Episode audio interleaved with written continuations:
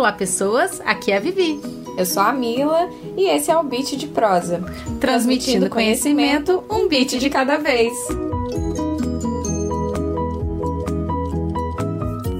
No episódio de hoje a gente está aqui para falar que política se discute sim. E quem vai ajudar a gente com isso é o pessoal do Terra Negra. Nesse episódio vocês vão ouvir um trecho do Shop Consciência que fizemos em 2018, pré-eleições 2018, e que incrivelmente continua super atual. Vamos falar de educação à distância, vamos falar das propostas dos candidatos à presidência para a educação e vamos falar um pouco sobre a desvalorização da educação no nosso país. Bom episódio.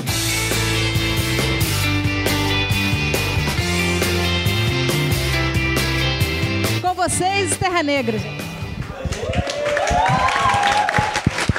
Oi, oi, oi. Está melhor para falar? Está ouvindo? Oi, gente, boa noite, tudo bem? É, nós somos o coletivo Terra Negra, somos quatro professores, o Juninho está aqui, eu sou o Percy, ele é o Vitor, esse é o professor João, e nós começamos o, o nosso trabalho, na, na verdade, em 2006, há 12 anos atrás. E aproximadamente uns dois, três anos, nós entramos para o mundo da, da internet através do nosso canal no YouTube. Nós acreditamos naquele, naquele modelo clássico de que a educação desenvolvida no país ainda tem os moldes do século XIX e com cabeças do século XXI. Nesse sentido, nós resolvemos mudar, resolvemos é, sair da caixa, até que o nosso lema é o fora da caixa. Nisso, nós resolvemos dar as aulas nos lugares. Fizemos uma primeira expedição para o Cerrado brasileiro e pensamos: se vamos dar aula de Cerrado, vamos ao Jalapão. Se vamos falar de campo rupestre, vamos a Serra do Espinhaço. E já fizemos algumas andanças pelo Brasil. Então, se a gente vai discutir política, a gente discute política a partir das nossas vivências pelo país que é uma discussão que eu acho que é muito válida, em especial no aspecto da educação, porque nós somos professores. A gente não fala sobre educação, a gente vivencia educação todos os dias, todo momento, de 7 a 7, às vezes de 7 às, às 22, mas a gente vivencia. E, e, e eu estava falando com, com o Vitinho, com o João, antes da gente começar aqui, um aspecto muito interessante é porque, indiretamente, quando a gente sai da caixa, a gente fala um pouco de ensino à distância, mas quando a gente escuta algumas propostas de ensino à distância, a gente pensa até que ponto o papel do professor é relevante ou não, ou, ou suprimir a presença do professor pode realmente construir uma educação de qualidade. Então é isso que a gente vem discutir aqui. O nosso conteúdo é um conteúdo de qualidade. Nós não somos estrelas no YouTube, mas a gente tem um risco muito grande, um rigor muito grande, uma régua muito grande em tudo que a gente produz. Tanto é que cada vez que um fala, são quatro e cinco pensando. É, é, é muito raro a gente fazer uma expedição sem um, um biólogo, sem dois ou três historiadores, sem um filósofo do nosso lado, orientando e participando da construção do conhecimento, porque o conhecimento ele é construído no coletivo. E o nosso grupo é um grupo coletivo. Então, agora a gente pode começar a falar sobre a educação à distância. Pois é. Gente, boa noite. E é, é justamente em cima dessa pluralidade né, que a gente vem construindo a nossa, a nossa ainda e a gente não tem essa pretensão de ter uma célebre caminhada no, no YouTube brasileiro. E vale lembrar uma outra coisa também, que as ciências humanas elas são pautadas em ciências. Ciências humanas não são pautadas em opiniões. Então, eu me sinto muito à vontade ao vir aqui falar sobre programas de governo de determinados candidatos e sem partidarismo. Alguém pode imaginar aí agora, corretamente imaginar agora, diga de passagem, que não existe uma fala sem expressar a sua opinião, não existe um texto sem expressar sua opinião, e é evidente que não. Mas eu posso pautar as minhas falas na ciência, na geografia, na história, na filosofia, na sociologia. Então, ciências humanas elas não podem ser traduzidas como opinião mais. E é esse desrespeito que criou outras aberrações em nosso país. Nesse ano a gente teve a oportunidade de participar de um evento interessantíssimo que foi a sabatina aos presidenciáveis. Foi muito interessante. A comunidade científica brasileira, dos pesquisadores e dos grandes pesquisadores, até os divulgadores de ciência. Os grandes divulgadores de ciência no YouTube brasileiro e a gente. que é pequenininho, mas tá lá. E aí, nessa sabatina, algo me chamou muita atenção em relação à educação no nosso país. E que é justamente com isso que eu gostaria de começar a desenvolver a fala sobre os programas de educação. Eu fui um dos últimos sabatinadores. Eu sabatinei o coordenador de campanha do João Amoedo. E uh, todos os outros, todas as outras sabatinas já tinham ocorrido, basicamente. Só faltava, salvo engano, a do Ciro Gomes. E o Ciro Gomes esteve presente, o Haddad esteve presente. Mas foi muito interessante porque, como eu acompanhei todas elas, todos os candidatos à, à presidência da República, literalmente todos, aí eu posso abertamente falar, dado o programa de governo, colocam a educação, entre aspas, como a prioridade. Só que qual é a proposta educacional dos candidatos à presidência da República? Nós temos que melhorar o ranqueamento do Brasil frente aos outros países.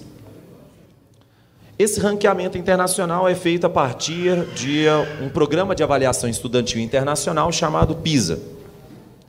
E evidente que se eu vou parear um país com outro, eu tenho que adotar as mesmas variáveis. Logo, eu vou adotar a língua materna e o conhecimento de língua materna, bem como também vou adotar matemática e ciências, ciências básicas. E esse é o PISA. Então, o aluno brasileiro faz o PISA e um aluno finlandês também faz o PISA. Muito interessante isso. As sociedades são pouco distintas. Mas, a partir do PISA, então, nós temos uma relevância muito forte da matemática e do português. E é nisso que todos os candidatos falavam. E a minha dúvida foi a seguinte: por que, que vocês falam sobre o PISA, sendo que a realidade de um sertanejo no interior do Ceará, na Chapada do Araripe, é completamente diferente da realidade e das perspectivas de alguém que nasceu em Belo Horizonte, que é uma das maiores cidades do nosso país. Por que, que eu vou parear a educação de um Belo Horizontino com a educação de um cearense de Sobral? Qual é o propósito disso? Isso significa uma coisa muito simples.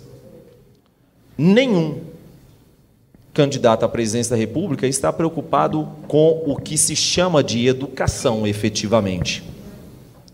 E, novamente, isso não é uma mera opinião. O que todos os candidatos à presidência da República estão preocupados é com o ranqueamento internacional do Brasil frente a outros países. E aí sim, isso é uma falácia. Pois isso não é preocupação com a educação. Isso é preocupação com o método. Então, a gente tem que se atentar muito a isso, a heterogeneidade que nós temos em nosso país. E é nessa heterogeneidade, nessa pluralidade de, de circunstâncias, que a gente tem muita clareza. Né? Quando você, por exemplo, imagina uma pessoa hoje nascendo no nordeste da Nigéria, nasceu num ambiente dominado pelo Boko Haram. Qual é a perspectiva de vida dessa pessoa? Só que aí eu posso virar para você e falar assim: se essa pessoa nasceu na zona rural de Dourados, aqui no Brasil, centro-oeste brasileiro, ela é uma Guarani Caiová, ela tem perspectiva de vida? Qual é a perspectiva de vida sendo que você na, nasceu na tribo Guarani Caiovás, em Dourados, e você tem metade dos seus familiares já suicidaram? E aí? É, o índice de suicídio é seis vezes maior do que o índice de suicídio do restante do nosso país. E aí você discutir questões indígenas é discutir uma opinião minha? Ou é discutir aspectos constitucionais de 1988, ou, melhor dizendo, Carta Internacional dos Direitos Humanos de 1948? É essa a proposta. Ninguém aqui está a fim de levantar bandeiras, em hipótese alguma. A gente só aqui tá, a gente está aqui só para explicitar algumas coisas. e levantar o debate. Para eu passar para o meu querido amigo latifundiário aqui, Sempre é o seguinte. A situação é muito simples, gente, muito simples. Tá? Há, há muito se fala aqui no Brasil, se repercute essa fala, que é política, religião e futebol não se discute. Então, tudo bem, então não vamos discutir religião. Ótimo. Religião não pode ser discutida. Que ultraje é esse? As mulheres desse recinto se levantam, se retiram, pois afinal de contas a religião não foi revista. A religião e o modelo patriarcal de sociedade não foi alterado. E política efetivamente também não se discute. Né? Porque a gente tem que lembrar que, ao contrário do que alguns brasileiros pensam, um partido político não é um time de futebol. Então a política tem que ser discutida e a política é o exercício do debate. Não existe política sem debate. O debate é hiper saudável. Eu fico muito feliz, e só para a gente entender uma coisa: isso não é uma postura de direita, esquerda. Não, vamos tentar fugir desses maniqueísmos, dessa sociedade binária que a gente está vivenciando nos últimos tempos, em que eu te afirmo, um dos grandes trunfos da democracia brasileira foi o João Amoedo.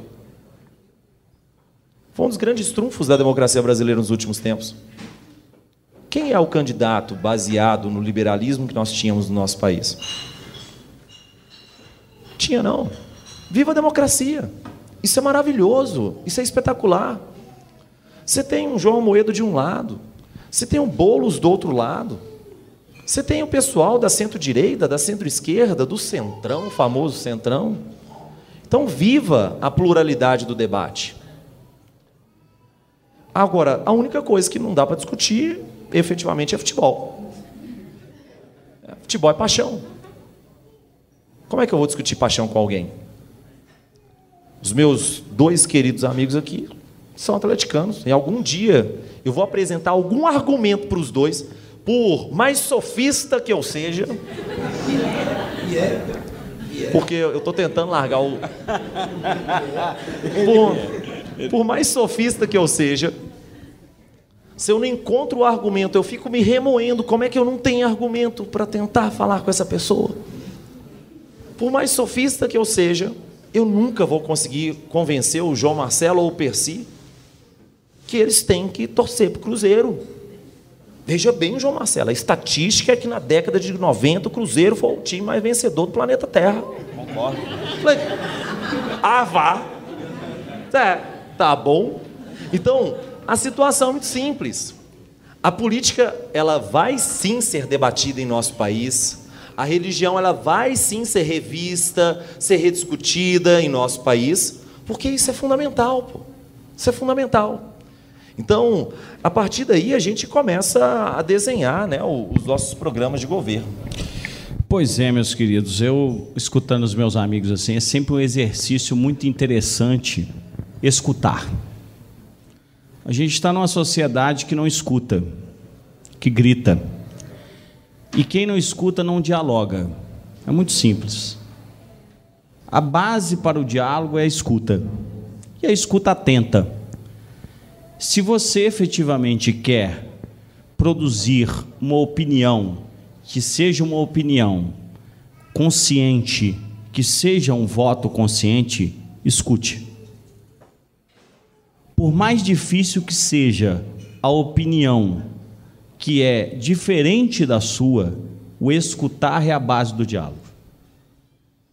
Então, eu começo a minha fala dizendo isso porque eu acho muito importante. A base das discussões políticas no Brasil não é mais a escuta. A base das discussões políticas no nosso país é o grito. E o grito muitas vezes irracional. E os memes. É. É, os memes. Com certeza. É. E irracional de uma forma que muitas vezes beira a selvageria. Eu gostaria de lembrar, e nós geógrafos aqui ficamos muito felizes, quando o Google, ou a Google, lembrou de Bilton Santos. Milton Santos é uma referência para todos nós. Quem é meu aluno aqui nesse espaço sabe que eu falo o tempo todo dele, porque Milton Santos é a nossa referência maior em geografia, porque foi o único geógrafo da América Latina a ganhar o maior prêmio que um geógrafo pode ganhar no planeta Terra, o que equivale ao Prêmio Nobel da Geografia. Quem é Milton Santos? Um negro, baiano. O que você acha se não fosse a educação para mobilizar esse cara para chegar ao ápice da produção intelectual mundial? Eu bato palma para Milton Santos. E eu pediria para vocês uma salva de palmas para ele.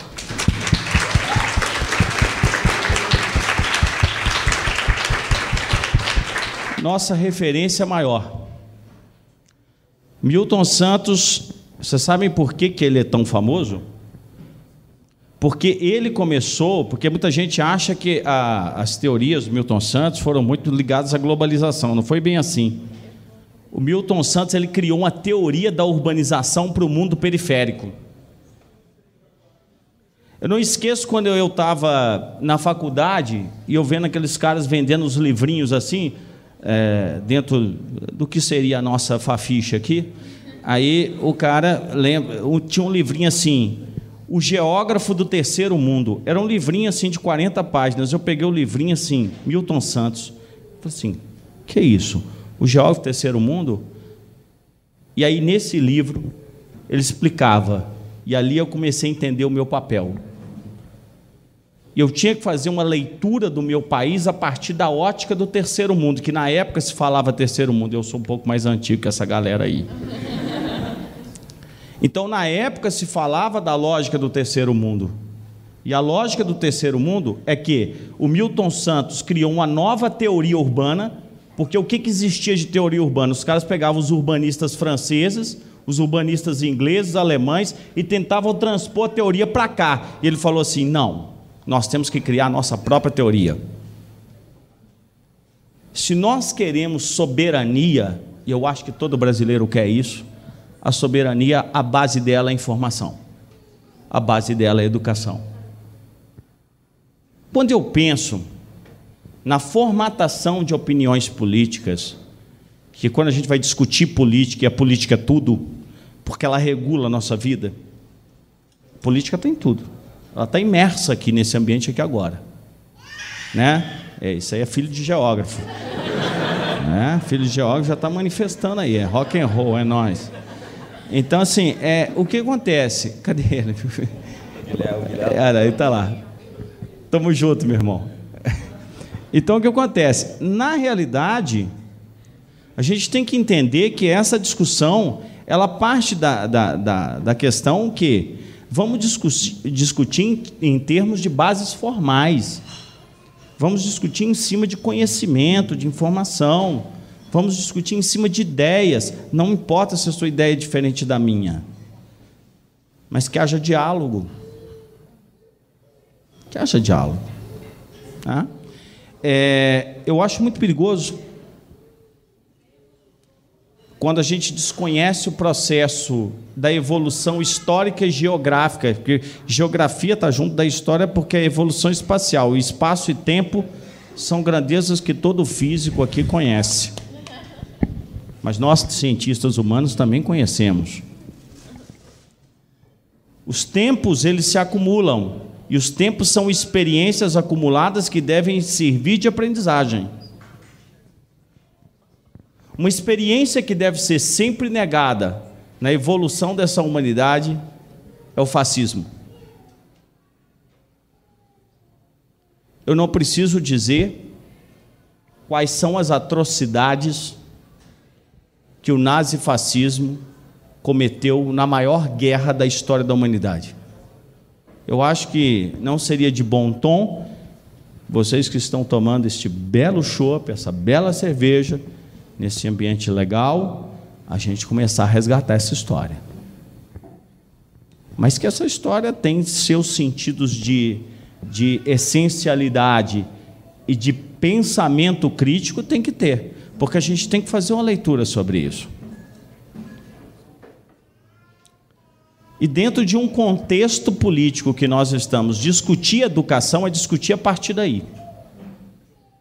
É discutir a partir de um pensamento que, sim, ele tem diversas opiniões, mas ele tem criticidade. E criticidade tem que ter base para ter criticidade. Ele não pode ser apoiado numa subjetividade irracional, como nos diria Lefebvre, para descartar um urbanista francês que o, o Milton Santos brigou demais com ele. Ou como diria o Milton Santos, nós precisamos olhar para um espaço técnico que destitui as pessoas desse espaço técnico. Então, para começar a qualificar nossa discussão sobre educação, vamos pensar nas propostas dos candidatos em relação à PEC que foi aprovada sob o foguetório do Congresso Nacional na contenção de gastos com saúde e educação. Existe uma ideologia que fala, e essa ideologia, porque é, existe o, o mito da neutralidade do mercado. Não existe neutralidade. Existe uma direção que a gente pode pensar o seguinte: olha, se você pensar no posicionamento dos candidatos com relação a PEC que foi aprovada, que a PEC foi aprovada suprime os gastos ou, ou investimentos. Gente, é uma questão semântica, você pode chamar de gasto ou investimento. Depende do seu foco. Aí você coloca o seguinte: vamos lá, é, eu, eu li, li atentamente, tá? Programas de educação e de ciência e tecnologia. Vamos, vamos pensar que muitos não fazem referência à ciência e tecnologia, né? Por exemplo, vamos destacar alguns. O Alckmin, por exemplo, quando ele fala de, de, de educação, ele fala em parcerias público-privadas. Beleza? Ele fala nisso. É, o Bolsonaro, quando ele fala da PEC dos gastos, ele não cita a PEC. Porque não, não precisa nem citar, porque efetivamente ele participou da votação a favor. É, quando você vê, por exemplo, Bolos, o que, que o Bolos fala sobre essa PEC? Ele fala que vai convocar, se assumir a presidência, um plebiscito no país para revogar a PEC. Todo mundo aqui sabe que é uma PEC, né? uma proposta de emenda constitucional. Certo? Estamos remendando a Constituição. Hã? Então, assim, aí quando você pensa na postura, por exemplo, vamos lá, do Haddad, ele fala da contenção, sim, da revogação da PEC. Ele não explica muito como vai fazer isso. Quando você fala do Ciro, o Ciro usa essa linguagem: vamos acabar com o subfinanciamento da educação. Eu estou reproduzindo o que está no programa dos caras, é isso que está no programa dos caras em linhas gerais. Com relação, porque não se faz educação sem investimento, concorda comigo ou não? A, a base é essa. Ou, ou, ou a gente está falando de, de um cenário tópico aqui?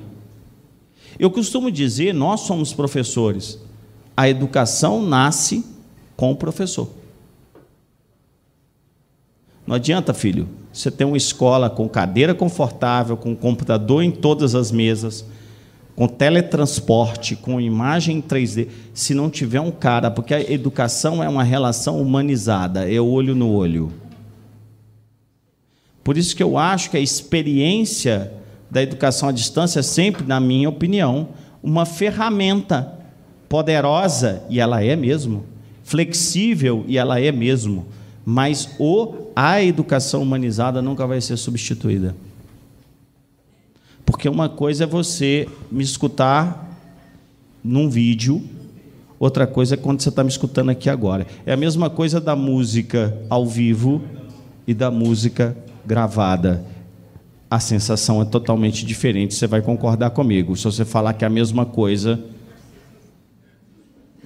beleza, eu vou concordar, mas, né?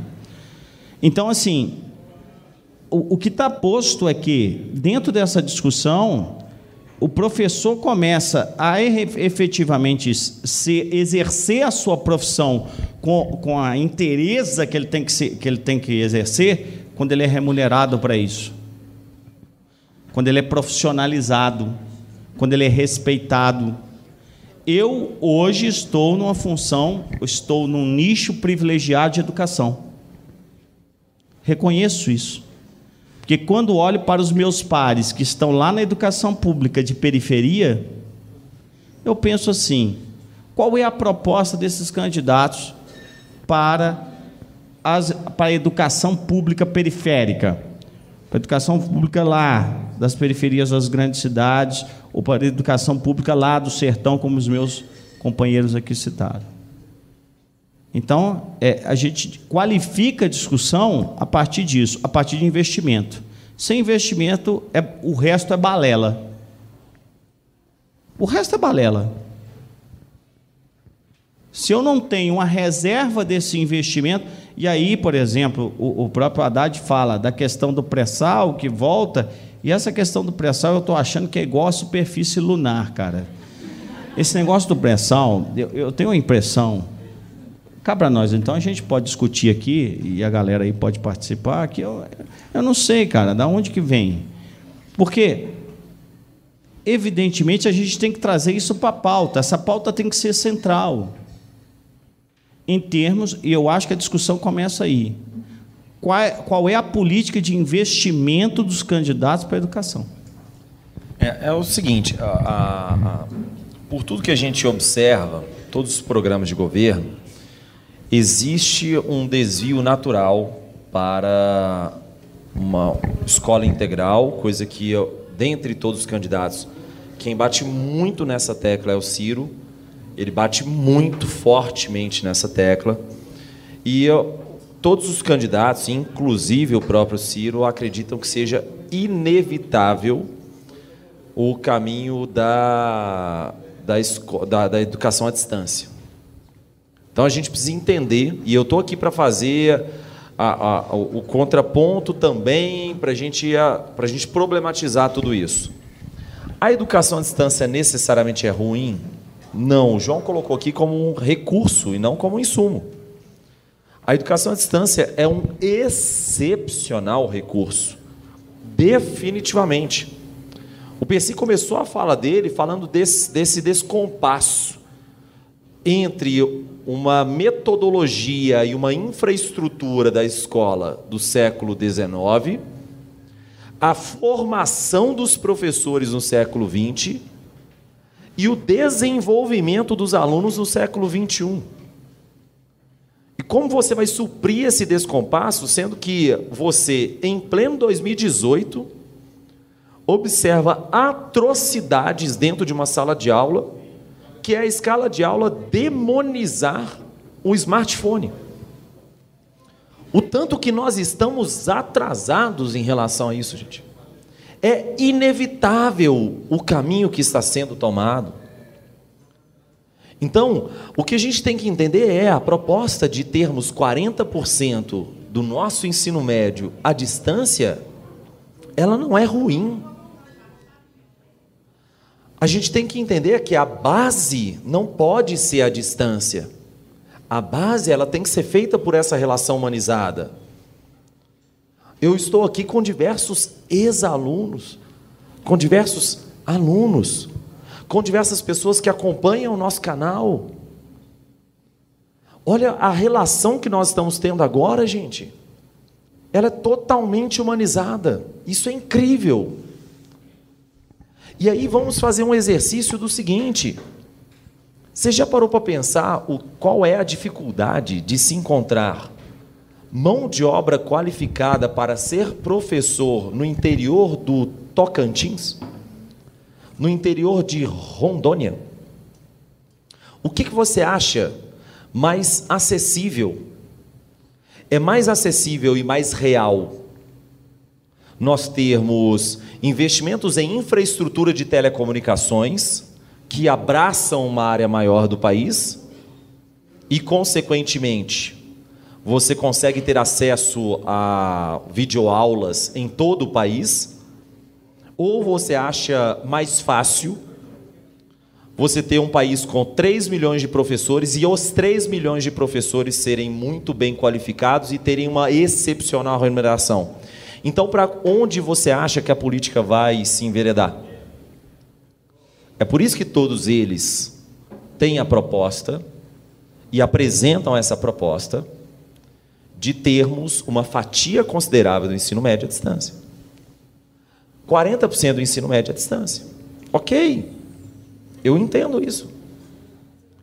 Então, que a gente pegue os outros 60% e qualifique. Por qualificar, não leia ter um professor doutor dentro de uma sala de aula. Nós sabemos muito bem disso. Na UFMG se tem 90% do corpo docente de professores doutores. A certeza que você tem é que eles são doutores. Eu não sei se eles são professores. Sim, eles com certeza são pesquisadores. Pesquisadores, eles são excepcionais. Do, professores, eu não sei. Eles podem ter três pós-doutorados nas suas costas. Mas eu não sei se eles são professores. E aí, quando você observa que a discussão ainda continua tão banal banal no sentido de banalizada é fácil eu, como candidato à presidência da República, colocar no meu programa de governo. Eu vou investir 10% do PIB em educação. O que, que significa? Nada. Nada. Ah, eu vou melhorar a qualificação dos professores. Como? Qualificar os professores na concepção completamente lunática dessas pessoas é o quê? Os professores do país têm que ser doutores. A gente aqui ah, tem o, prazer, pelo Terra Negra, de receber muita gente fora. Recentemente, o IPC, a gente recebeu um pessoal que veio de outro estado, mas aí eles são viajaram para a Finlândia, viajaram para a Coreia do Sul. Foi super legal, porque eu falei, nossa, eles vão me oferecer a experiência da educação finlandesa e da Coreia do Sul. A primeira coisa que eles me falaram foi: os professores do Brasil têm que ter doutorado, porque lá é assim. Eu olhei para a pessoa e falei: é sério isso que você está me falando? Você jura que é sério isso que você está me falando? Então, a gente tem que entender que capacitar um professor não é capacitar o currículo desse professor. Porque quando você chega na faculdade de educação, e não é só aqui na UFMG, quando você chega na faculdade de educação de boa parte das grandes universidades do país, você tem pós-doutores dando aula para graduandos em licenciatura, serão futuros professores, mas por incrível que pareça, os pós-doutores nunca pisaram numa sala de aula. Fantástico. Então, eu vou realocar 10% do meu PIB, porque hoje se realoca 5, 5,5, 5,9, 6% do seu PIB para a educação. Então, eu vou enxertar esse dinheiro na universidade, pegar um pós-doutor que nunca experienciou a sala de aula, experimentou uma sala de aula, e ele é um bom professor para os graduandos do Brasil. Aqui, ó.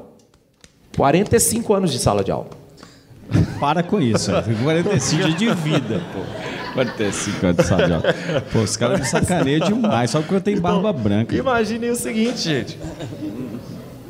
Sinceramente, eu não tenho dúvidas que colocar um professor experiente como João Marcelo para dar uma aula para os graduandos, para os licenciandos do nosso país, seria mais interessante do que colocar um pós-doutor em Harvard, em Cambridge.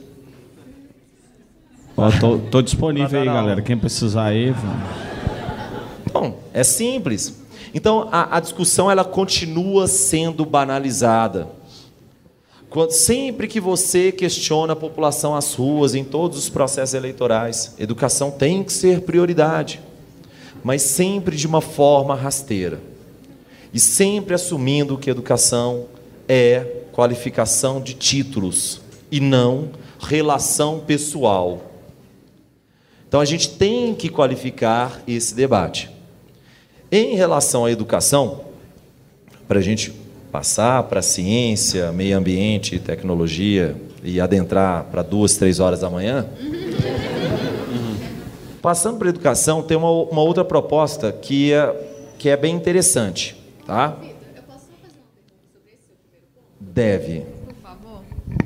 É porque à medida que você estava falando isso, tipo, como, as, como que as propostas não. É, é mais a ver com o que ele estava falando. É, como que as propostas, elas às vezes não enxergam a real necessidade. Você não acha que isso tem um pouco a ver com o afastamento do, dos professores e pesquisadores com os políticos? Eles não sabem o que, que a gente precisa. Então, eles não têm como propor algo viável se eles não souberem o que propor. Sim. Não, eu tenho, eu tenho uma opinião sim. A, a, é uma opinião muito, muito breve, mas tem uma opinião que eu considero que seja a mesma coisa que é, seja o, o afastamento do cientista em relação ao político.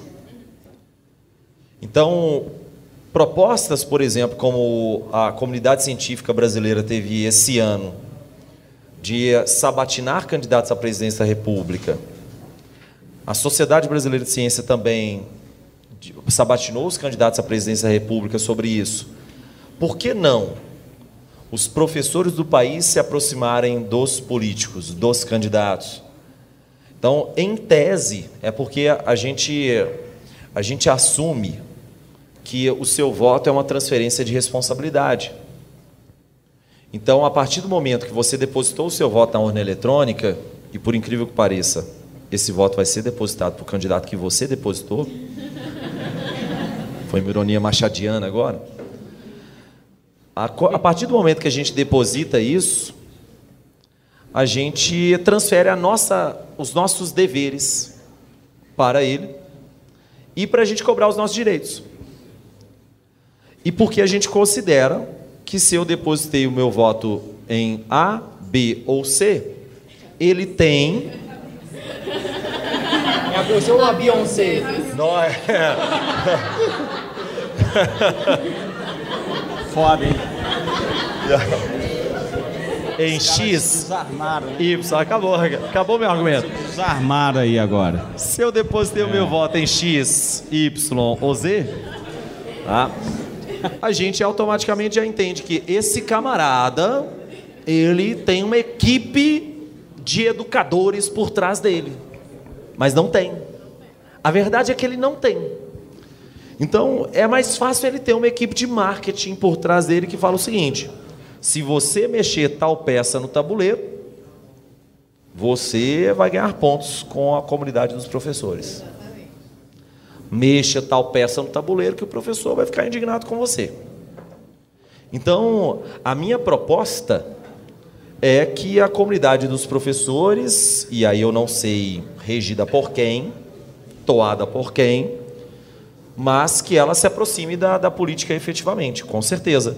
Porque nós. Aí é, é o incrível. O sistema político brasileiro é um pouco fechadinho. Um pouco. Foi complicado. Ele é muito fechado. Nós temos a bancada ruralista. Bancada ruralista movimenta uma fatia do PIB muito expressiva. Nós temos a bancada da segurança pública, apelidada de bancada da bala. A bancada da segurança pública movimenta também bastante gente, porque mexe com os aspectos de princípios e valores da família e por aí vai. Então movimenta muita gente e muito dinheiro. E nós temos a bancada, a bancada evangélica, que é a dita bancada da Bíblia, e que também desloca muitos princípios e valores da população. Portanto, muita gente se compromete com essa mesma bancada. Mas o incrível é, nos princípios e valores da população brasileira, você não encontra a bancada do giz. Ou a bancada do pincel atômico. Logo. Pincel atômico mancha o quadro. Mancha o quadro. É. Então, assim. Quadro de vidro. Você usa? É Nutella, é É, professor. é lá, é lá. É isso aí, ó. Eu sou, eu sou federal aí. Ah! Olha só. Então a questão é essa. Cadê a bancada do giz? O problema é, você vê um professor aí tentando se eleger nós temos exemplos variados em Belo Horizonte que não importa quais são, mas professores e professoras que tentam se eleger com o quê? 15 mil reais, tá? 20 mil reais, 30 mil reais. Mas na, na corrida ao seu cargo, esse professor, essa professora, compete com alguém que investiu 4 milhões. Vamos combinar que existe uma certa desigualdade. Então a probabilidade de se consolidar a bancada do giz ou a bancada do pincel é muito complicada. A possibilidade tende a zero. Então, sendo realistas, a chance de se efetivamente discutir educação em nosso país, tá, a nível do Congresso Nacional, ela ela está esmaecendo. Ela não está se transformando em mais nítida. Ela está ficando cada vez mais opaca. Ô, ô Vitinho, eu acho que a, a discussão assim, ela passa por um negócio. Negócio é uma palavra muito mineira, né? É, é uns trem assim esquisitos, que é o seguinte: a questão da escola sem partido, ela, ela é muito isso, tá? É porque é, normalmente no Terra Negra é eu que trago as fogueiras para a roda, tá? A escola sem partido ela traz isso, porque a ideia do sem partido eu até entendo se eu entrar numa sala de aula e falar assim: Stalin foi o libertador dos povos. Stalin foi o cara que libertou a humanidade. Aí sim eu tenho partido, porque Stalin foi um genocida. Não se trata disso. Quando eu falo numa sala de aula que há profunda desigualdade de gênero nessa sociedade, eu não estou inventando isso. Isso é um fato social. E negar um fato social é negar um fato científico. É como um relâmpago cair e você fala assim: não, foi um flash de uma máquina. Não existe isso. Não existe isso. O que, que nós estamos discutindo? Se eu tenho que olhar para o programa dos candidatos e ver que o programa dos candidatos tem um monte que fim da escola de gênero ideologia de gênero. Da onde que vocês tiraram isso? De que lugar que vocês tiraram isso? Eu quero saber. De que, não, qual, qual é a base sociológica, filosófica que quer que pesquisa isso? Eu quero saber. Ou se foi de uma irracionalidade raivosa que fez com que você manifestasse isso? Porque eu, quando entro numa sala de aula, vou ser divulgador de ciência. No fundo, a gente é isso. E eu vou levar para a sala de aula o que eu li na faculdade. Tá? Então, assim, é, é, é quando a gente vai falar de bancada do GIS ou de influência, do, a, a, eles querem o quê? Eles querem isso. Boa parte que é isso. Porque a flexibilização dos currículos escolares, é, é, flexibilização é uma palavra da moda. A flexibilização é uma palavra da moda, só que não é tão moda assim. Ela vem desde a terceira revolução industrial. Quem já foi meu aluno, quem é meu aluno aqui, tem obrigação de saber disso, porque quando eu falo flexibilidade, é, é o tempo todo. Gente, eu estou cansado de falar flexibilidade. E a flexibilidade do quê? E aí a flexibilidade, quando a gente fala do currículo escolar, que é a reforma do ensino médio, que eu não sei se alguém aqui já leu, que você não sabe o que é o fundo do buraco. Porque a, a flexibilidade do ensino médio, ela propõe, entre outras coisas, sim, porque flexibilizar o currículo é flexibilizar custos. Ciências humanas é custo desnecessário.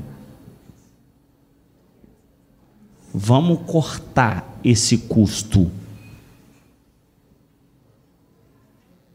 Porque, como diria Raul Seixas, nós somos a mosca que posou na sopa. A gente incomoda. Por que, que incomoda? Por que, que incomoda? Essa é a questão que tem que, tem que vir para a roda. Uma das questões é que quando você fala porque eu, eu desconfio assim, porque quando você vai martelando a mesma coisa e vê que existe um discurso que martela na mesma direção, que se que propõe a mesma direção, você vê assim, pô, existe alguma coisa que eles querem me falar. Eu tenho que entender o recado desse pessoal. Então, deixa eu entender o recado pessoal. Porque aquilo, aquilo, quando eu abrir minha fala, é sério. Você tem que ter ouvido. Não é simplesmente assim, eu não quero escutar. Não, você tem que escutar. E aí, quando eu escuto, eu fiz, essa coisa está repetindo muito. E é evidentemente que existe um plano por trás disso, porque evidentemente as pessoas planejam. E a gente não vai esquecer que Brasília é uma ilha política, não geográfica, mas política. Então, dentro desse universo, eu acho que discutir a escola sem partido, como se discute, e isso está dentro dos programas. Eu estou discutindo aqui o que está no programa dos candidatos, tá? Você pode ler o que está no programa dos candidatos, está lá. Que aí, por exemplo, aí você faz contrapontos em cima disso, porque é como se eu falasse então sobre intolerância racial, sobre desigualdade de gênero, sobre reforma agrária, sobre uma série de temas que são cruciais dentro da nossa sociedade, porque não é, não sou eu que estou inventando. Gente, a gente está acostumado com isso aqui, viu? porque a gente grava vídeo no Terra Negra dentro de feira nordestina, em cima de vulcão.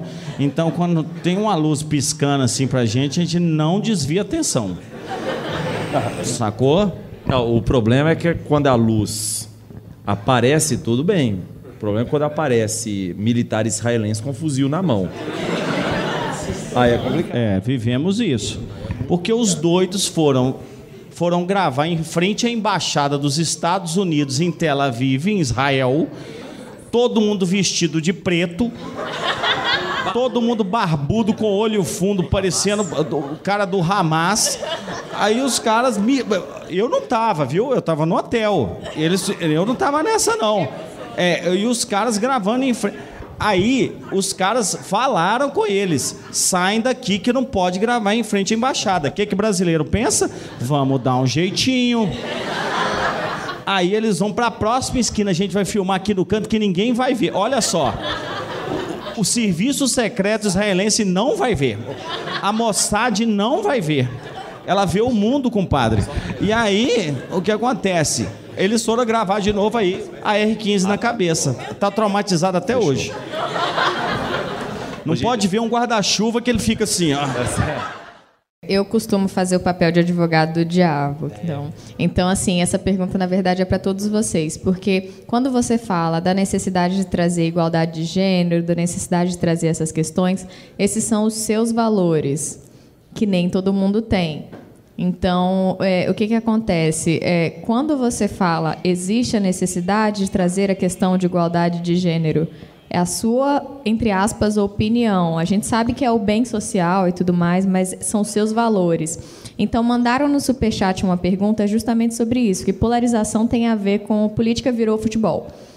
Então, qual que é a, a, a, posição de vocês sobre isso? Porque eu posso encarar isso que você acabou de falar como seus valores não são meus, eu não preciso concordar. Perfeito. Então, eu queria que vocês respondessem a respeito disso. Pois é, a, a, a situação de encarar essa situação com princípios e valores, e efetivamente é da forma como uma parcela da nossa população encara, é um pouco complicada. Isso não é a questão subjetiva, de fato, não é uma questão subjetiva. Vamos pensar o seguinte: as mulheres no país sofrem com desigualdade de gênero? Definitivamente sim. Definitivamente sim. Você tem uma remuneração melhor sendo mulher, você tem uma empregabilidade menor sendo mulher, você tem um risco de vida maior, risco de morte, melhor dizendo, maior sendo mulher. Entender que uh, o Brasil é o país que uh, mais mata mulheres no planeta Terra é importante. Isso é um fato também, não é uma opinião, não é um princípio, não é um valor. Essa desigualdade de gêneros existe no, país, no mundo inteiro. Dois países se destacam em relação à desigualdade de gêneros. O primeiro país é a Islândia, incrível. Não, se destaca positivamente, tá? Porque, não, não, é mais chocante. Calma aí, quando eu falo que dois países se destacam, é porque o resto tá lascado. Então é mais chocante ainda. Dois países se destacam positivamente. A Islândia se destaca muito positivamente. Por quê? Porque na Islândia você tem uma das menores diferenciações salariais do mundo, e lembrando, mesmo na Islândia, que é a grande referência mundial, nós não temos a equiparação salarial. E o segundo país que se destaca no mundo é Ruanda.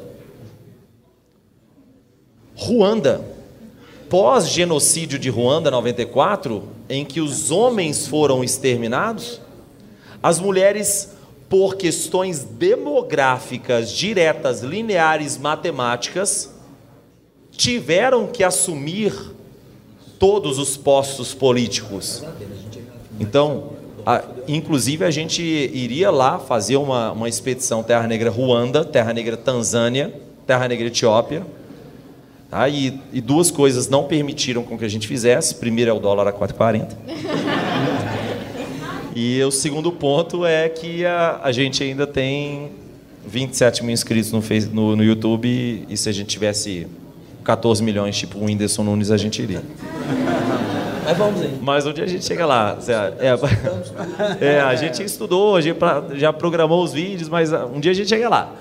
A questão é, tá? dois países se destacam então positivamente. O restante, o, o mundo é desigual e o Brasil se destaca negativamente. Então, esses destaques sobre desigualdade de gêneros não são destaques vinculados aos meus princípios, aos meus valores são destaques estatísticos. Eu não, eu não tenho local de fala, apesar de me interessar muito no assunto, mas eu entendo que vocês, mulheres que aqui estão, não conseguem andar na rua, independente se é manhã ou noite, sem o medo de ser estuprada. Esse medo ele é real na mulher brasileira. Ele existe na mulher brasileira. Então, colocar a questão da desigualdade de gênero não é colocar um princípio ou um valor meu. É colocar uma análise estatística básica e fundamental. Se eu fizer uma estatística ridiculamente tosca pelo espaço amostral que eu estou, eu vou identificar aqui o receio, o medo das mulheres brasileiras de andarem nas ruas. Então isso não pode ser encarado como princípio e valor. Isso tem que ser encarado como realidade. Então, é por isso que eu, eu discordo da, da, das pessoas que citam isso sobre a situação da desigualdade de gênero ser menos grave do que é, bem como eu discordo da situação das pessoas que citam a questão racial brasileira sendo muito mais branda do que ela efetivamente é. E bem como eu, eu, eu realmente sou averso às ideias das pessoas que realmente falam que a população LGBT no país está exagerando nas suas demandas. Só um adendo, Vitinho, eu acho que é importante a gente colocar isso. Quando a gente discute. É, o, o Vitinho citou o Edgar Morin, Edgar Morin é referência para a gente também, né? porque é, existe uh, a simplificação das coisas. O, popul, o populismo ele está baseado exatamente em simplificar coisas que são complexas. Quando eu rotulo alguém, e aí, PC, você vai me desculpar, mas quando eu rotulo alguém de tilelê, quando eu rotulo alguém de. de aí o, o, o petralha, o coxinha, eu, é, são rótulos. Eu, é, é esquerda lacradora, que eles adoram falar que eu sou, né? Eles me chamam de esquerda lacradora. Então, assim, e às vezes eu, eu nem sabia que eu estava sendo rotulado, né? Mas é rótulo. Os caras me. Então, se, se me colam rótulo, isso é perigoso. Então, existe uma sociedade que está colando rótulos, tipo um macacão de Fórmula 1, já viram? Então a gente cola rótulos no macacão. A gente tem que parar com isso. A gente tem que começar a pensar de uma forma mais complexa. A realidade é bem mais complexa, que as nossas simplificações. Porque elas são muitas vezes generalizações grosseiras. Quando o, Percy trouxe a fala da Silvanete, eu, eu achei fantástico, porque a Silvanete tem uma lição para gente que foi muito foda. A gente está falando de um feminismo negro, que é diferente na sua escala e na sua importância nesse país porque é um feminismo negro nordestino. Esse princípio que o Vitinho trouxe da alteridade é importantíssimo. A alteridade é importantíssimo nesse momento, porque o que a gente tem, porque nós somos um país que é urbano, né? A geografia, fala, a geografia fala disso tudo. A gente está num país que é urbano. E o que tem de gente sentada em sofá de couro, falando da realidade que ele nunca conheceu, é, mas está cheio. Colocado isso, vamos entender a, a já para a gente dar avanço aqui para o nosso bate-papo. ah? Alguém Ô, gente, se deixar microfone na boca de professor, isso aqui, meu irmão, isso aqui vai até amanhã. Isso aqui vai até amanhã. Já era, eles vão Já era. a gente daqui. Se você quiser ver o Terra Negra respondendo perguntas da plateia, a live completa tá lá no nosso canal do YouTube. Espero te ver de novo no nosso podcast quinzenal do Beat de Prosa.